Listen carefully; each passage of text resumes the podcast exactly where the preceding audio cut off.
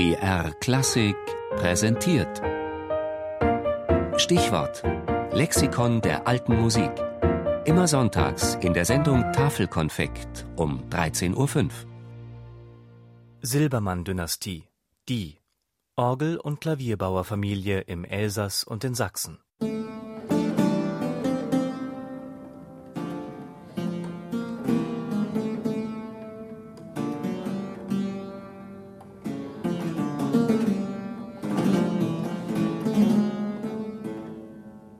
So sehnsüchtig trauert ein Musiker seinem Instrument nach.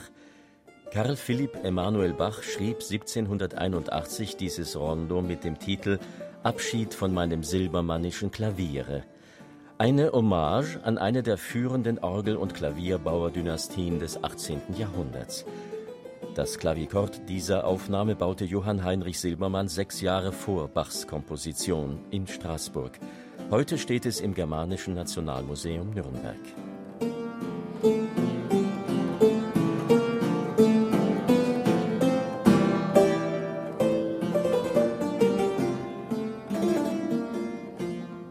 Johann Heinrichs Vater Andreas begründete das Silbermannsche Familienunternehmen um 1701 in Straßburg zusammen mit seinem Bruder Gottfried. 1710 ging Gottfried nach Freiberg in Sachsen, wo er seine eigene Werkstatt eröffnete.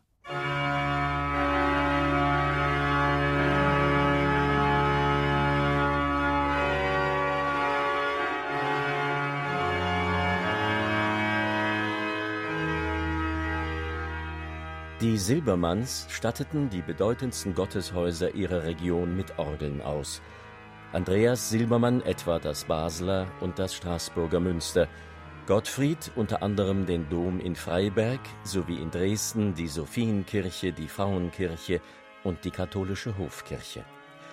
Ein besonderes Merkmal der Silbermann-Orgeln ist der hohe Winddruck. Er führt zu einem kräftigen, manchmal sehr scharfen Klang, weshalb die Zeitgenossen vor allem die prächtige und volle Intonation der Silbermann-Orgeln rühmten.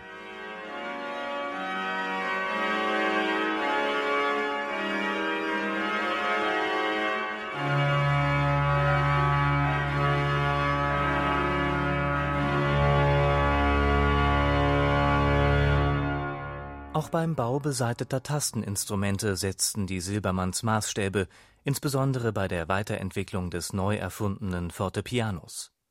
Der Weg zum Erfolg ging allerdings mit manchem Rückschlag einher und erforderte jahrelanges Experimentieren und Verbessern, wie Jakob Adlung berichtete. Herr Gottfried Silbermann hatte dieser Instrumente im Anfange zwei verfertiget – eines davon hatte der selige Kapellmeister Herr Johann Sebastian Bach gesehen und bespielet. Er hatte den Klang desselben gerühmet, ja bewundert, aber dabei getadelt, dass es in der Höhe zu schwach lautete und gar zu schwer zu spielen sei. Dieses hatte Herr Silbermann, der gar keinen Tadel an seinen Ausarbeitungen leiden konnte, höchst übel aufgenommen. Er zürnte deswegen lange mit dem Herrn Bach. Und dennoch sagte ihm sein Gewissen, dass Herr Bach nicht Unrecht hätte. Er hielt also, und das sei zu seinem großen Ruhme gesagt, für das Beste, nichts weiter von diesen Instrumenten auszugeben. Dagegen aber desto fleißiger auf Verbesserung der von Herrn Bach bemerkten Fehler zu denken. Hieran arbeitete er viele Jahre.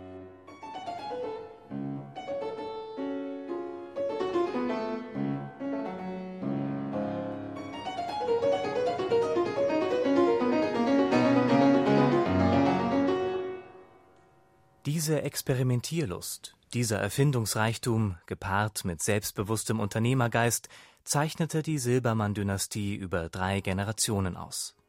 Darin und in der hohen handwerklichen Qualität liegt die Basis für den legendären Ruf der Silbermannschen Tasteninstrumente.